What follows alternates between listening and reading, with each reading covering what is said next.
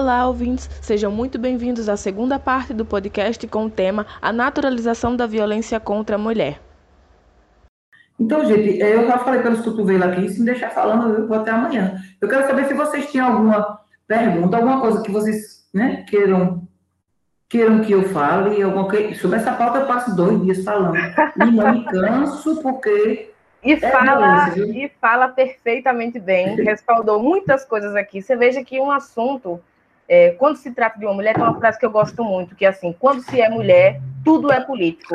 Porque absolutamente tudo engloba o que a gente quer falar, né? Porque está tudo interligado.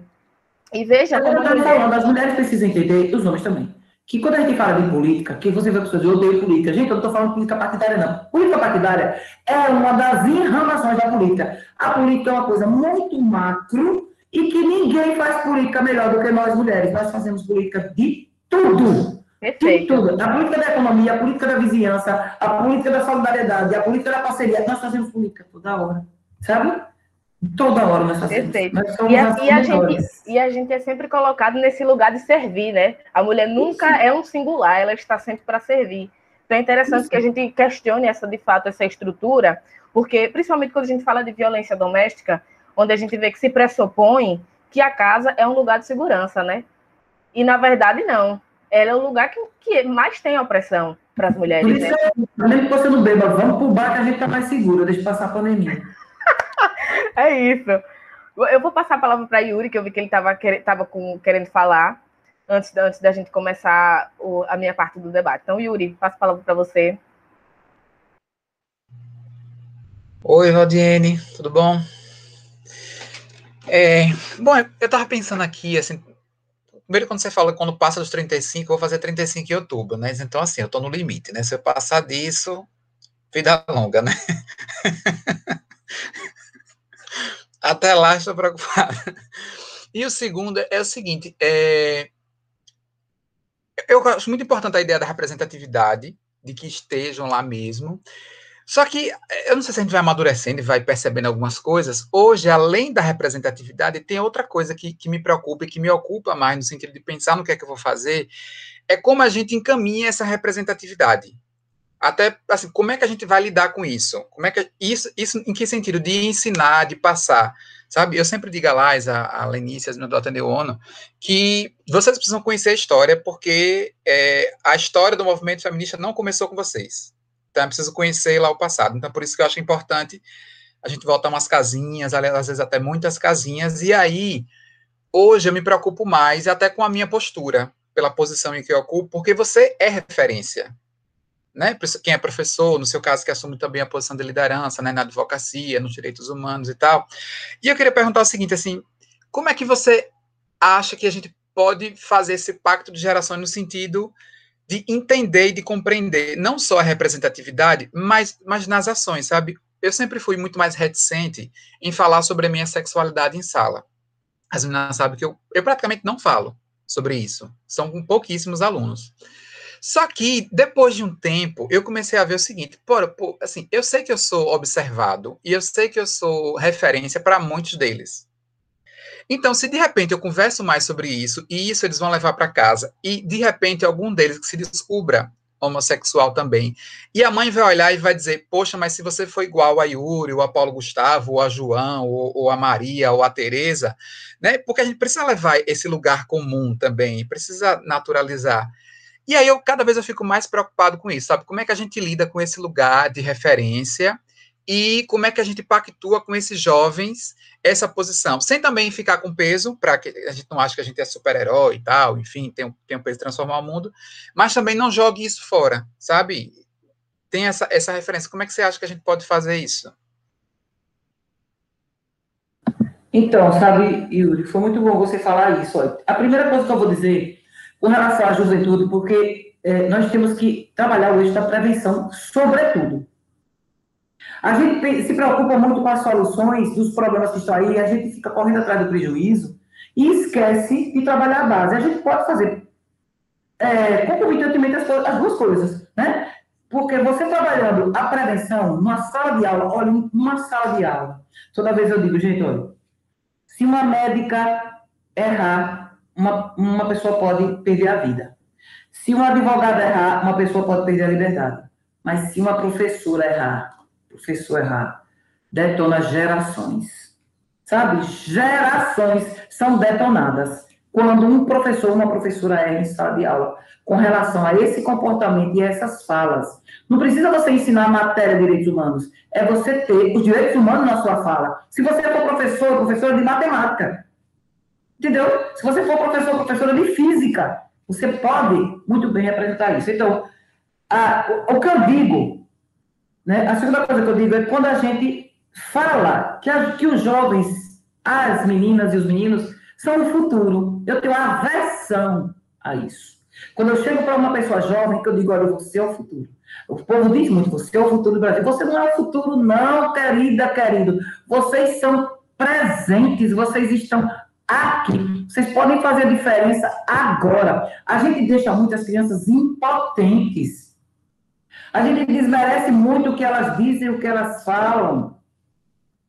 Eu me lembro que um dia eu fui dar uma palestra em um determinado lugar e estava na maior dificuldade para encaixar a imagem na televisão. Para lá e para cá, para lá e para cá. Eu não sabia mexer, porque eu só sei mexer no meu equipamento.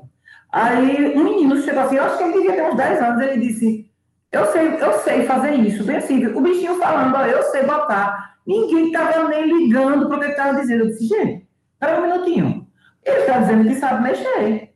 Aí o cara, sabe nada? Eu disse, vamos ver se ele sabe. O menino chorou lá, tchum, pronto. Botou tudo para funcionar na hora. Eu digo, vocês dizem que o menino desse é o futuro. Eles são um presente de tudo que já é o passado.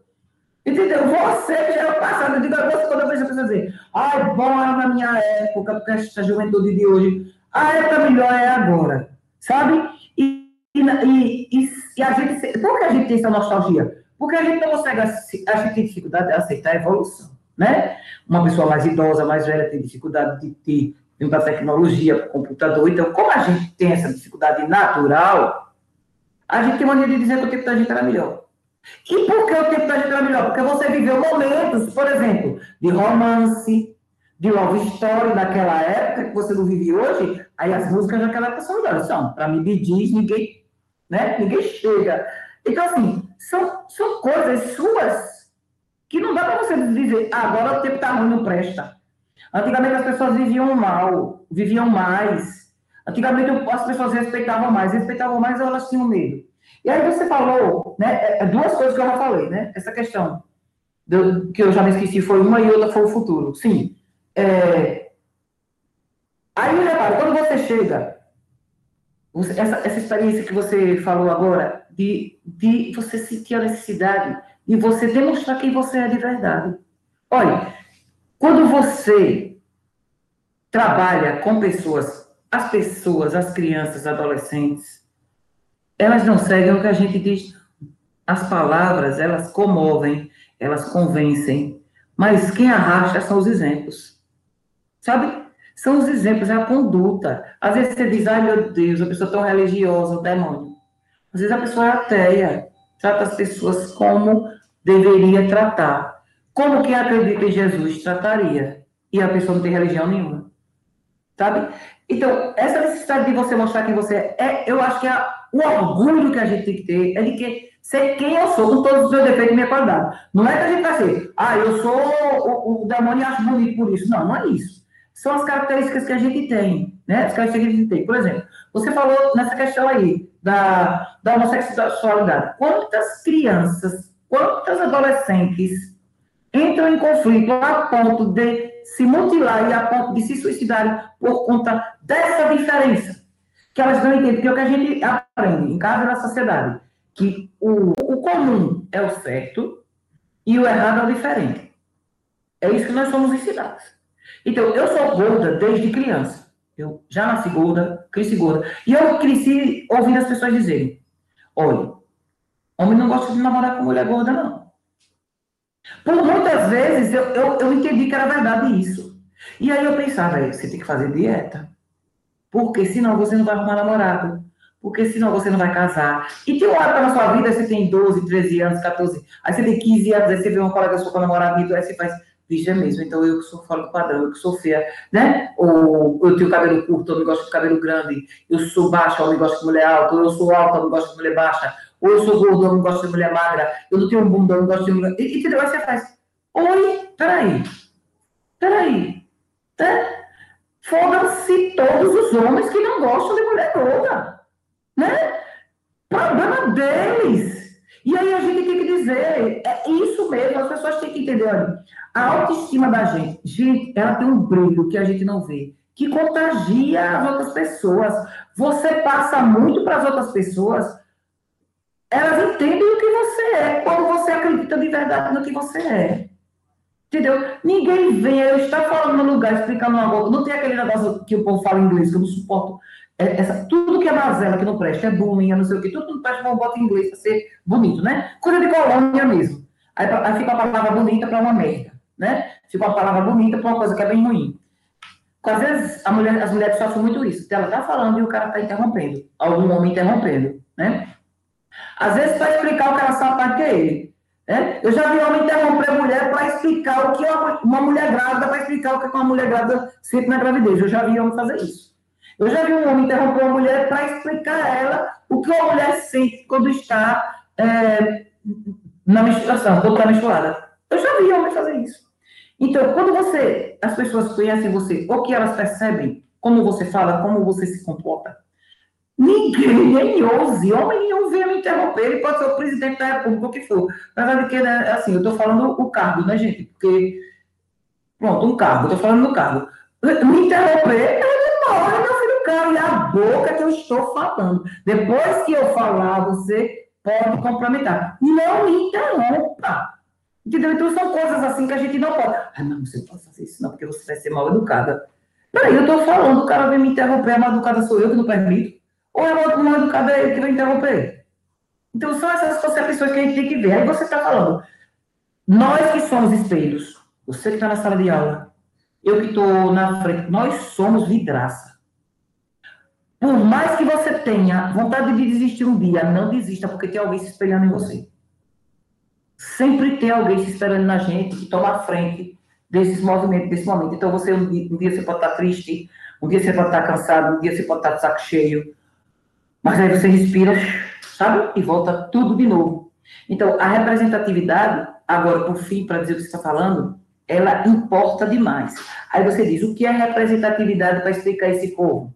É só eu ter quatro brancos, quatro pretos, quatro índios, quatro europeus, quatro, quatro asiáticos, é isso? Quatro mulheres asiáticas, quatro mulheres europeias, quatro mulheres negras, africanas, é isso? Não. Representatividade é a representatividade de verdade. É a pessoa que entende por que está ali. Aí você fala, teve muito questionamento nisso, na política partidária. Colegas minhas que eu não voto em mulher só por ser mulher. Eu só voto numa mulher que nos represente. Que tenha consciência que tudo. Eu disse, olha, vou dizer uma coisa a você. Eu só voto em homem se não tiver mulher para aquele cargo. Aí a pessoa diz, mas você vai votar numa mulher que não tem noção nenhuma. Eu disse, olha, eu já fui uma mulher sem noção nenhuma. Sabe como foi que eu adquiri noção? Convivendo com as que tinham.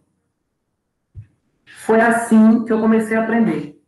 Então, quando eu tive a oportunidade de conviver com mulheres que já estavam despertadas, né? já estavam, já tinham emergido das lamas podres do machismo e do patriarcado. Quando eu comecei a conviver com elas, foi que eu comecei a despertar, entender que eu era uma mulher que tinha que ser mulher em todos os momentos. E que tinha que falar pelas mulheres, principalmente as que não podiam falar. E aí, muitas vezes você fala assim, ah, mas fulana está ali porque o pai botou, porque o marido botou, ela não manda, ela não faz nada. Misture ela com outras que já tenham uma visão. Chame uma mulher que acha que tem que replica o machismo de todo jeito que você pensar para tomar um café, um dia, outro dia, outro dia. Fica um saco, né? Às vezes dá vontade da gente desistir. Mas vai devagarzinho, um dia você convence. Sabe por quê? Porque a, as botas do machismo pisam no pescoço de mulher de todo tipo. De mulher branca, de mulher alta, de mulher, de mulher pobre, de mulher rica. Claro que ele pisa com mais força no pescoço das negras e pobres, né? Claro. Mas a gente sabe que toda mulher sofre algum, algum, alguma rebarba do machismo.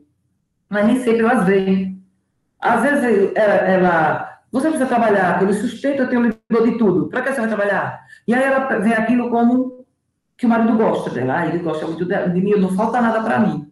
E às vezes ele, ele, também diz, olha, eu não quero, eu, é, não quero que você ande com fulano, ciclano, que fulano não presta. E ela não percebe que você seja do direito dela de ir, dela escolher com quem ela deve andar. Não, mas ele está cuidando de mim. Então, isso tem muito controle, muito confundido com cuidado. Então, essa representatividade eu acho que a gente tem que fazer. E eu acho que, de cara, a gente tem que botar o máximo de mulheres possível na esfera do poder. Depois que a gente encher de mulher lá, aí a gente tira as que tem. Realmente compromisso com a pauta. Porque as mulheres não estão acostumadas a ver mulheres nos espaços de poder. Olha, eu vou falar bem agora. Agora eu vou falar o nome assim especificamente. Né? E aqui eu não estou me referindo à política partidária nem nada. Vou dar um exemplo. Esqueçam partido, esqueçam quem é a pessoa. Nós temos hoje no Ministério no, da Presidência da República uma mulher ministra, né? Uma mulher ministra, certo? Por que, que ela chegou lá, no meio de tantos homens? Porque ela não é ativista, se ela fosse, ela não tinha chegado, certo? Mas vamos dizer que ela está lá e que ela deu na cabeça dela e ela começou a perceber que aquilo não está certo e ela começou a perceber que ela poderia falar mais de tudo, tudo. O que, é que vai acontecer? Todo isso. Pronto. O corte. Então, quando você está só, que você tem lugar de fala, não adianta você ter um lugar de fala e você não ter quem ouça. Entendeu? Então, quando a gente tem outras mulheres ao redor, mesmo que nem todas sejam afinadas, porque não tem como todas ser afinadas, porque mesmo no meio das, das feministas, das afrofeministas, no meio de várias mulheres ativistas, nós temos divergência. E a graça é essa. A divergência. Olha, gente, quem, quem move o mundo não são as respostas, são as perguntas. Quando você responde uma coisa, acabou. Quando você faz a pergunta, você vai atrás. Né? Então, é isso. Por isso que eu digo, olha, a gente tem que lutar para as mulheres chegarem nas esferas do poder, para elas acostumarem a olhar para um lado para o outro. Aí ela acostumar na Câmara Municipal, que eu odeio quando a pessoa diz Câmara do Vereador. Não é Câmara do Vereador, é Câmara Municipal. Aí você chega na Câmara Municipal, aí tem uma mulher branca, uma mulher negra, uma mulher que é parda, uma mulher casada, uma solteira, uma divorciada. Entendeu? Então, se você, as mulheres têm que aprender a ver mulheres em seu entorno, a ver mulheres com poder de decisão, com voz, né, voto e quem ouça. Por isso que eu digo que a representatividade importa, mas a gente tem que observar esse detalhe também. Porque se você for começar a catar só mulher ativista, só mulher que tenha essa consciência, você vai chegar no lugar de 100 vagas e você vai botar uma, duas. Sabe? Uma, duas. Eu conheço mulheres que chegaram em esfera de poder que não tinha a pauta do direito da mulher na mente. E que passou a ter. Que passou a ter. Ela chegou lá porque é de família tradicional. Ela chegou lá porque era casada com fulano. Ela chegou lá porque era parente de ciclano. E aí ela não tinha essa pauta, ela nem pensava nessa história. E aí depois ela começa a falar sobre esse assunto, começa a ver as outras falar e diz, peraí, mas como é mesmo? Ah, eu posso fazer isso. E aí ela se insere. É fácil assim? Não é. Mas se fosse fácil, não, tinha, não fosse fácil, não tinha graça, né? A gente tá aqui né, para dar murro em ponta de faca. Já pensou se fosse molinho? Se for para fazer coisa fácil, nem me chame. Passei uma hora para responder sua pergunta, né, Yuri? Ó, gente, fala aí mais. Não, mas como você responde muito bem. É...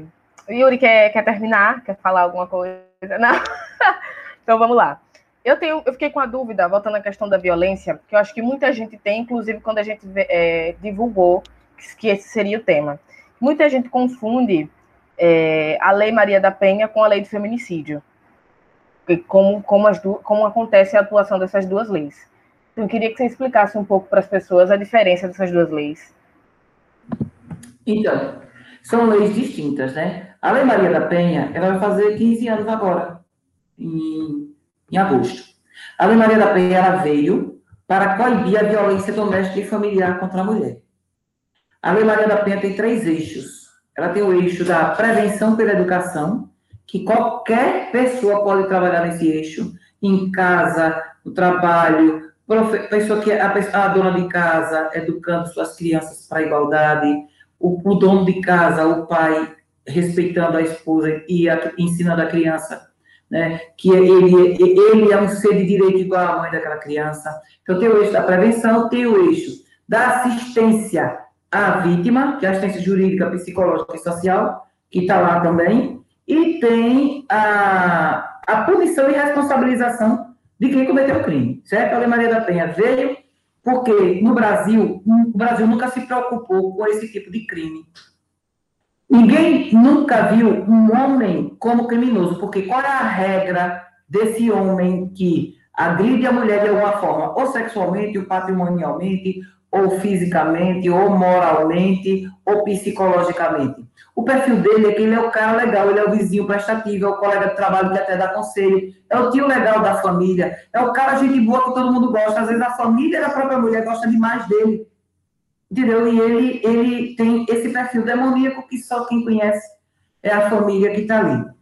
Então, é, o Brasil nunca se preocupou com isso. Depois do caso da Maria da Penha, apesar de ter a Convenção do Belém do Pará de 94, viu? Que já tinha, foi 94, 95, agora estou em dúvida. Mas aí, a Convenção do Belém do Pará, que tratava da, da, do combate à violência doméstica contra a mulher. Mas o Brasil nunca se preocupou. Então, depois do caso da Maria da Penha, que ela passou 19 anos e 6 meses buscando justiça, né, e aí ela conseguiu justiça para ela, não foi uma justiça como deveria, porque é, o, a punição social para o ex-marido dela foi muito mais forte do que a, a punição é, judicial. E isso ainda é verdade. Muitos homens é, agressores, eles são mais punidos socialmente quando essa, essa falsa imagem deles é, cai por terra. Por isso que eles fazem muita questão e não deixar essa imagem por terra, eles são muito mais punidos socialmente do que judicialmente.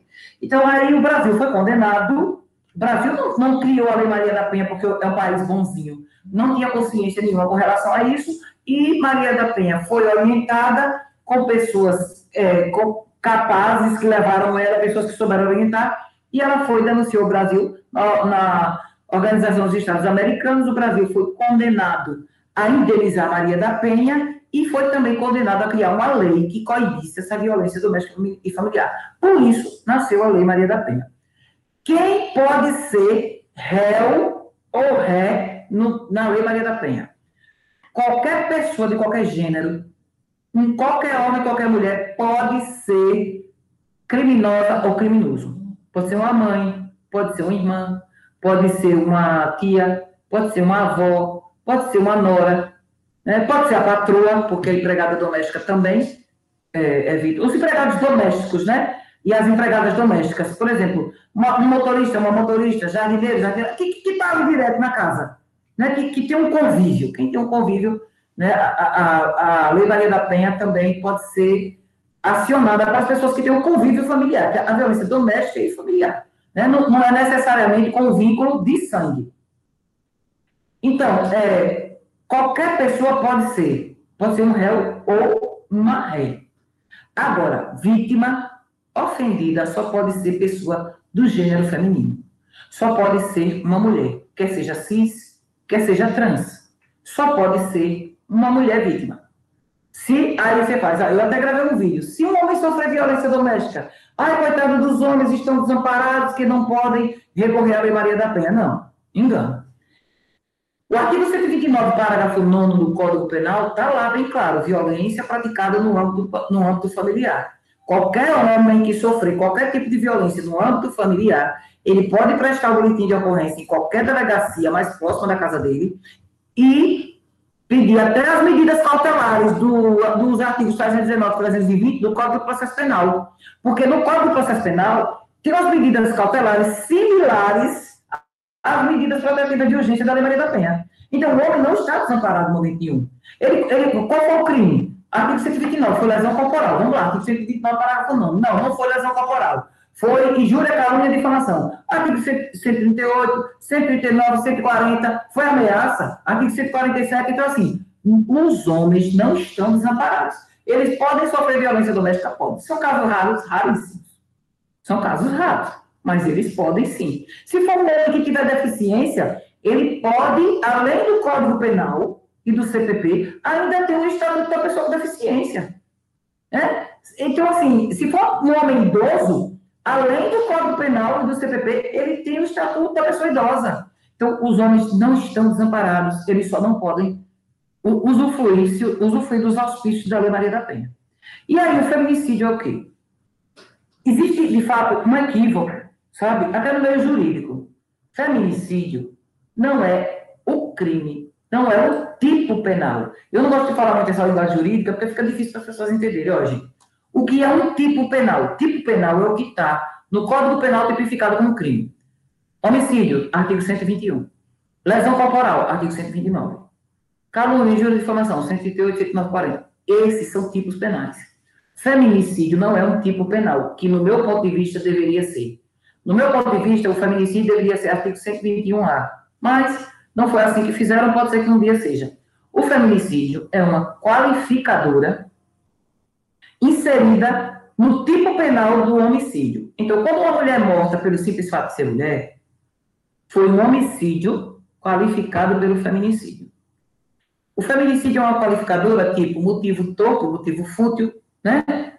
Meio que inviabilizou a defesa da vítima, tudo isso são qualificadoras. Então, a lei do feminicídio, ela vem em 2015 para separar os outros homicídios que eram cometidos por outros motivos. Por exemplo, uma mulher estava no ônibus, foi, desceu, quando ela chegou no ponto do ônibus, o cara assaltou, tomou, a, tomou o celular dela e a bolsa e matou.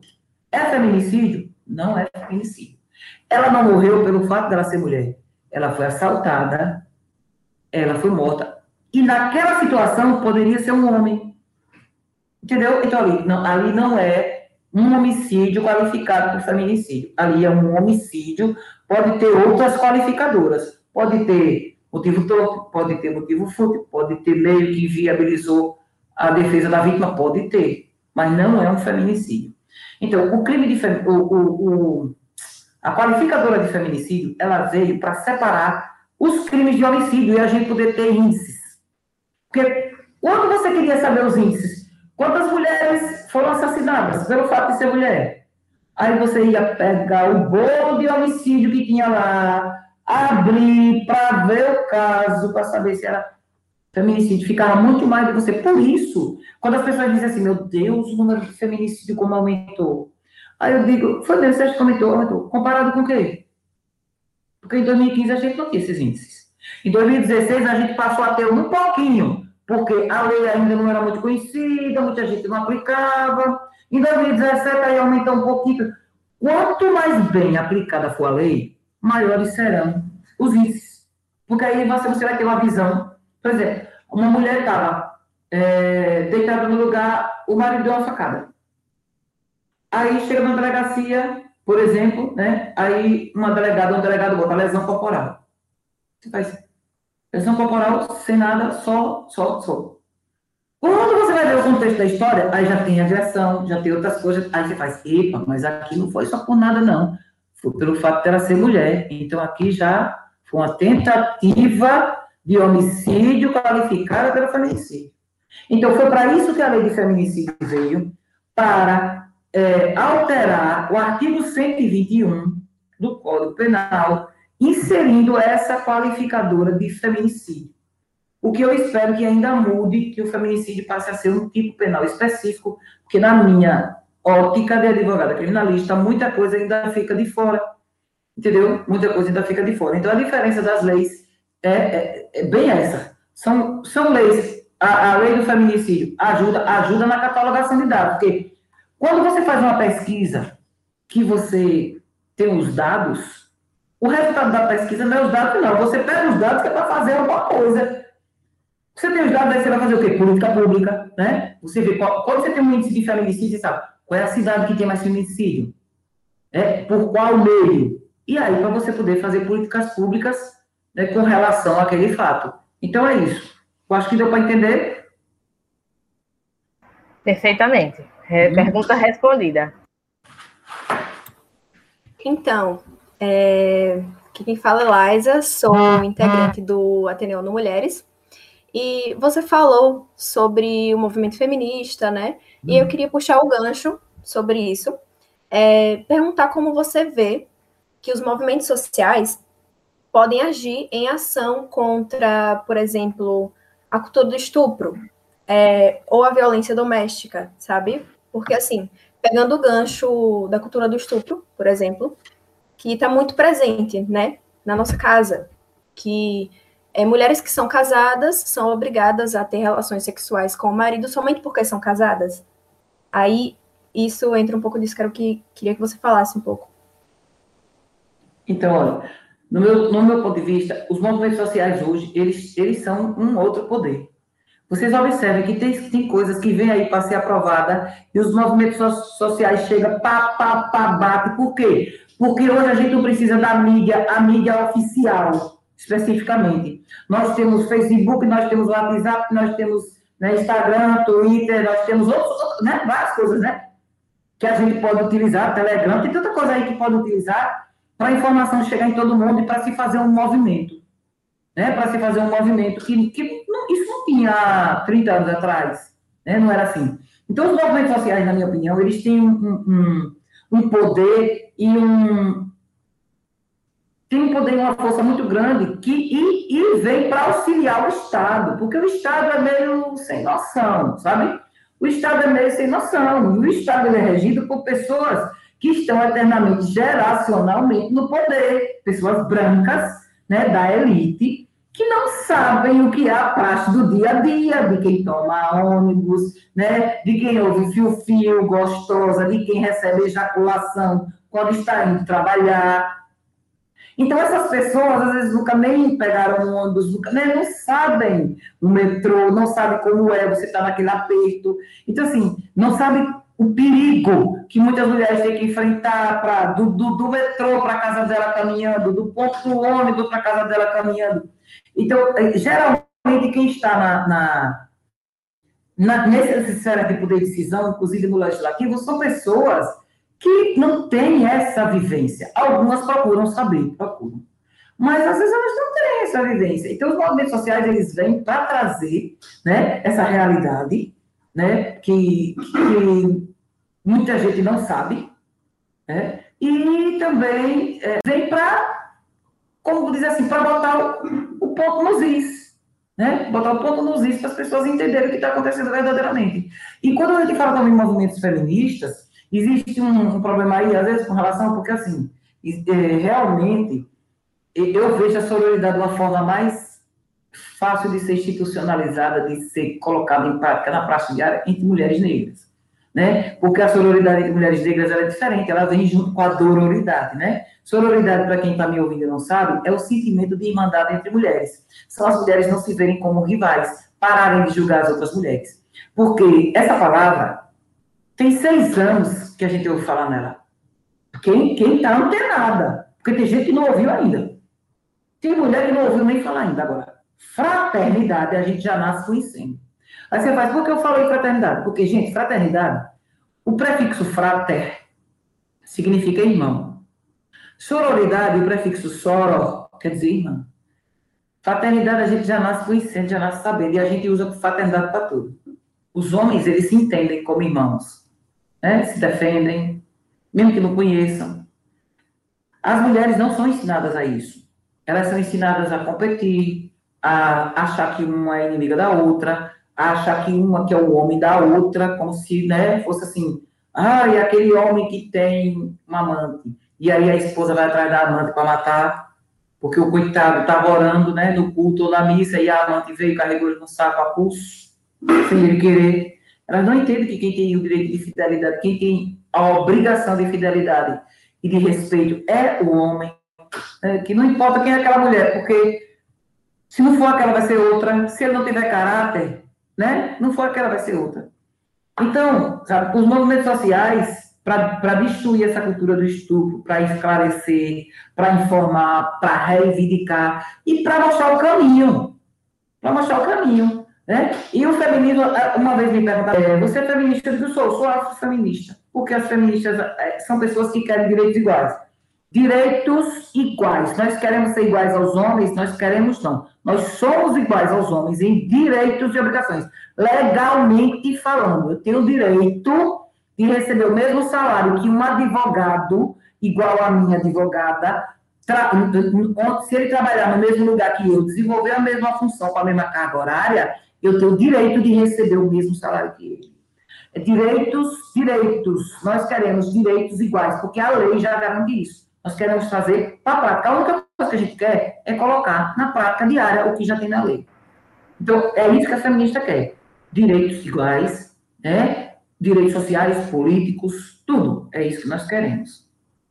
E aí uma pessoa me falou assim, e quando você vê esses movimentos feministas, que o feminismo não é um só, né? Tem movimentos que são mais radicais, tem movimentos que não admitem mulheres trans, tem movimentos que, que são racistas. Então, assim, gente, como eu acabei, como eu falei aqui mais cedo, mulheres são diversas.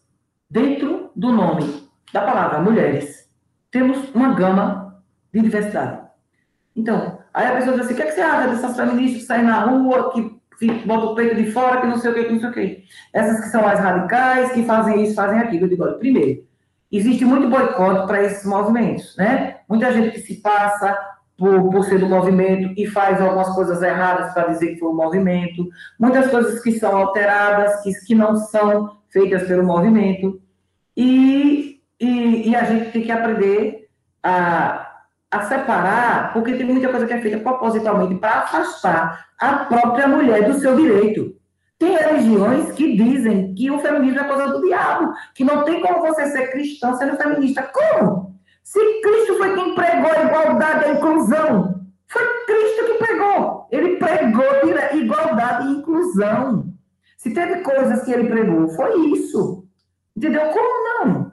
Então, aí, gente, é, eu respondi assim a ela, o que, é que eu achava desses movimentos mais radicais? Eu disse, olha, eu acredito que todos os movimentos feministas têm, têm, sua, têm sua serventia e o momento onde ele deve ser aplicado. Porque tem momentos que a gente tem que ir na conciliação, na cultura da paz, mas tem momentos que a gente tem que ir com o pé na porta. Então, todos eles têm sua finalidade, todos eles têm sua função, e todos eles são bem-vindos, né? Todos esses movimentos são bem-vindos, e a gente tem que aprender a conviver com todos, porque no fundo, no fundo, todos eles querem apenas, apenas o que nós é, temos direito, ocupar os nossos lugares, os lugares que são nossos direito. Agora, quem tem privilégio, quando você fala em igualdade e inclusão, se sente ofendido.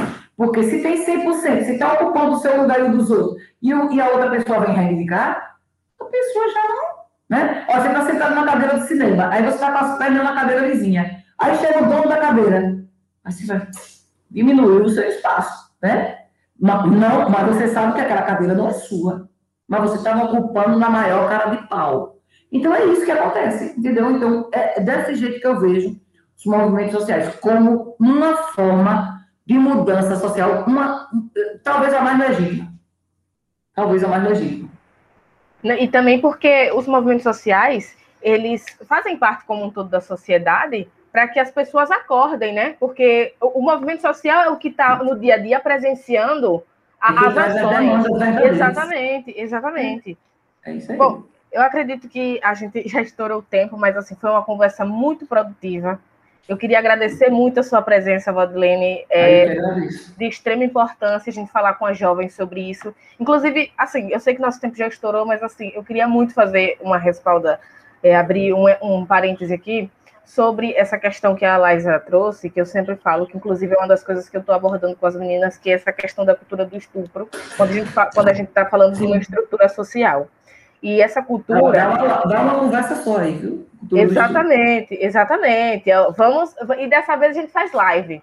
Quero, quero mais é. encontros com você, viu? Quero mais encontros com você. Tamo junto aí. E aí, é, falar isso, como isso afeta as crianças também, né? Porque quando a gente fala de estrutura, e de feminismo que você trouxe aí, dos vários tipos, a gente não está falando não só de igualdade, mas sobre a libertação feminina. Porque. a liberdade, a diversidade. Exatamente, essa libertação feminina da mulher é, se ver como singular, das pessoas verem as mulheres como singular, dessa nossa existência, né? Do, do que a gente quiser fazer, por exemplo, da, da feminilidade, né? Tem uma frase também da, da Simone de Beauvoir que ela fala que não se nasce mulher, se torna mulher né, as pessoas acabam usando a feminilidade para agregar a mulher em um nicho de que ser mulher é você se depilar, depilar é você usar maquiagem, uhum. é você usar salto. Então, Isso. assim, eu queria saber o impacto disso para as crianças, porque eu, é, é, isso, como estrutura, acaba sendo nocivo, porque, como se trata de uma estrutura, os homens enxergam isso. É, eu li eu li uma página onde falava que os homens acabam enxergando isso como mulheres mais novas, por exemplo, e acaba sexualizando essas mulheres como crianças.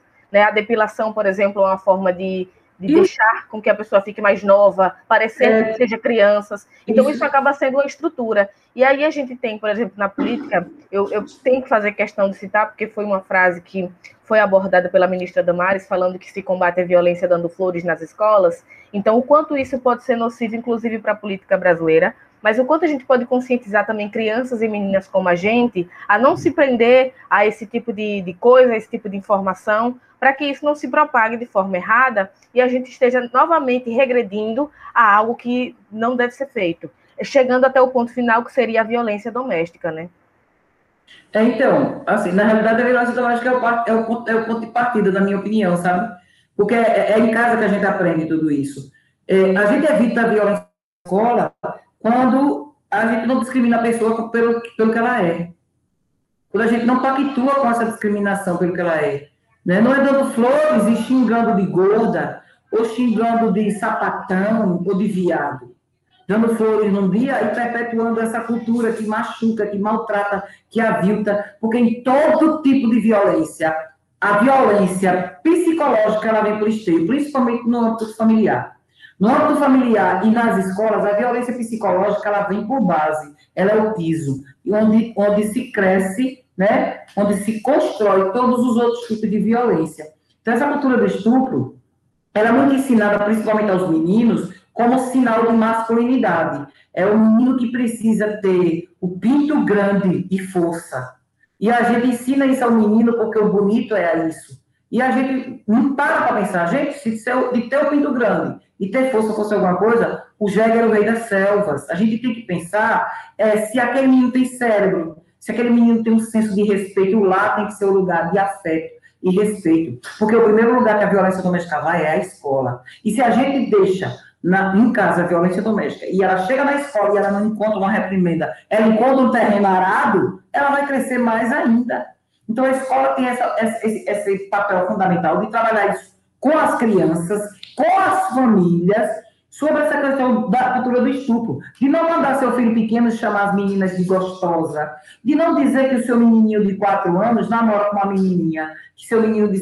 Que tem até uma campanha que diz criança não namora. Né? Olha, fulaninho tá aqui. Aí tem uma mãe que tem um menininho de dois anos, aí tem uma amiga que tá grávida, olha, que sua menina nasce, vai ser namoradinha do meu filho. Então, umas coisas assim que a gente faz, que a gente pensa que é bonito, que ensina o menino a ser macho. Meninos que, agora nem tanto, mas no passado, né, os meninos da minha geração, que tinham playboys em casa, agora é pornô na, na, na internet mesmo. E muitas vezes, é, eu dei uma palestra no Piauí chamada A Influência do Pornô nas Relações Afetivas. Como o pornô, que os meninos são, são ensinados, que aquilo é relacionamento Aquilo é amor, que aquilo, que aquilo é que aquilo que acontece no filme pornô é sexo. Pronto, é isso que eu queria dizer. Os meninos são ensinados que aquilo que acontece nos filmes pornô é sexo. E os, e os filmes pornô que mais têm destaque são os que chamam de hardcore, o que vão com violência, como estupro mesmo. Se vocês ouvirem, verem, eu, eu, eu pesquisei sobre o depoimento né, das atrizes pornô, o absurdo que acontece com elas, entendeu? Os, os estupros né, bárbaros que são consentidos por causa do dinheiro, né, que é a necessidade do dinheiro, e a pessoa né, precisa e se submete àquilo ali. E muitas vezes é, o menino só conhece aquilo.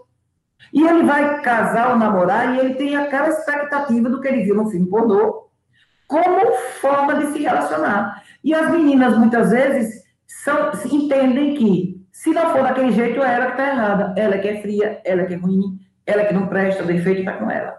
Então, assim, a cultura do estupro é triste, sabe? É, chama a menina de gostosa. Ai, que menina gostosa. Suspeita daquela menina. Olha sei o quê. Cultura do estupro é um exemplo de uma mãe que falou numa palestra que eu estava, que ela disse que os meninos estavam botando espelho no, no bico do tênis no pé para ver embaixo da saia das meninas. E, eles, é, é, e, a, e a escola era uma escolinha assim de bairro, mandou chamar as mães das meninas para comunicar que não era para as meninas virem mais de saia para a escola. Olha, vocês vejam a solução. Entendeu? Ninguém chamou os pais dos meninos que estavam botando o espelho do pé para dizer, meninos, as meninas podem vestir o que quiserem, vocês não podem fazer isso. Então é isso que, por exemplo, que eu vejo hoje que a da Damares faz. Ao invés de chamar os pais dos meninos e os meninos para dizer, não é assim que se faz, chamar as mães das meninas para dizer que elas não podem usar saia. Porque é, é, a, a cultura do estupro, é, a, o combate a ela não passa pela roupa da mulher, passa pela educação dos meninos. Entendeu? Então é isso. Perfeito. Bom, estourando o tempo, nós vamos finalizar por aqui. Rodrigo, eu agradeço muito a sua presença aqui conosco. Uh, o nosso lema sempre é educação. O Ateneu está de portas abertas para sempre que quiser palestrar. É muito importante. Eu estudei no Ateneu. É, o Ateneu. Eu você nem era nascida. Eu estudei na década de 80 aí. O Ateneu, o Ateneu, ele sempre faz grandes estrelas, né? Está aqui hoje a presença de uma delas, né? Tem mu muitas pessoas que são influentes para a gente e com certeza a Valdilene já é uma inspiração para a gente. Falou tudo, tudo e mais um pouco, tudo e mais um pouco. E a gente agradece porque essa, esse tipo de informação é muito importante para meninas da nossa cidade. Por isso que o Ateneu ONU foi criado para que em um momento como esse é, de pandemia a gente ainda é, usar desses meios que a gente tem para passar um pouco de informação para que a gente possa educar os nossos tios, as nossas avós, as nossas mães, os nossos pais, né, por meio dos adolescentes, porque como foi muito bem dito por você, a juventude agora, e esse é o nosso posicionamento para com as outras gerações, né? Então, muito obrigado. Se quiser ter uma fala final sobre, sobre denúncia, sobre gente ligar, sobre denunciar, fique à vontade. Eu agradecer e dizer a todas as mulheres, né? Que passam por N experiências de violência contra a mulher, que a violência contra a mulher não se resume no âmbito familiar, né? No dia a dia nós vivemos violência em todos, em todos os lugares. Quando você é preterida de um cargo que você tinha mais competência, mas que botaram um homem, quando você não garante uma vaga de emprego por causa do cabelo que você tinha. Então, assim, são várias, várias violências que a gente passa todos os dias e que a gente não pode calar mais. Volto a dizer, ser mulher ainda é sentir medo, mas nunca mais vai se calar você busque os meios de denúncia. Nós temos o Disque 180, né, que você pode denunciar, que é o nacional, o 181, que é o Disque de Denúncia da Polícia Civil, e tem o Disque 100 também, que é, é o Disque 100 quando a questão é com pessoa idosa ou pessoa com deficiência, que também pode ser é, acionado. E nós temos também o telefone do Instituto Ressurgir Sergipe, né, como eu já disse no começo, que é uma instituição sem fins lucrativos que está aí para combater, é, prevenir é, a violência contra a mulher, a violência de gênero, né? A violência que a mulher sofre pelo fato de ser mulher. Nós estamos aí para prevenir e, e combater essa violência, porque um dia, com certeza, a vida das mulheres será bem melhor do que o que é hoje, como já é hoje, mais do que o que já foi no passado. E o telefone do Instituto Ressurgir Sergipe, se você quiser buscar qualquer informação, nós informamos, encaminhamos, orientamos é 79988521850. É o número de lá do Instituto Ressurgir. Esse número é WhatsApp. Nós estamos no Instagram, no Facebook, nós temos também o YouTube e nós temos é, o site, que no site tem inúmeras informações. Tem várias informações lá que vocês vão ficar muito felizes de encontrar textos, sugestão de filme, de livro, de documentário, vídeo curso para debate, tem uma porção de coisa lá e nossas atividades. Eu agradeço mais uma vez o espaço. Parabéns para vocês pelo trabalho. Muito obrigada, obrigada a todos e todas que ouviram até aqui esse podcast. Até a próxima. Tchau, tchau. Tchau, tchau.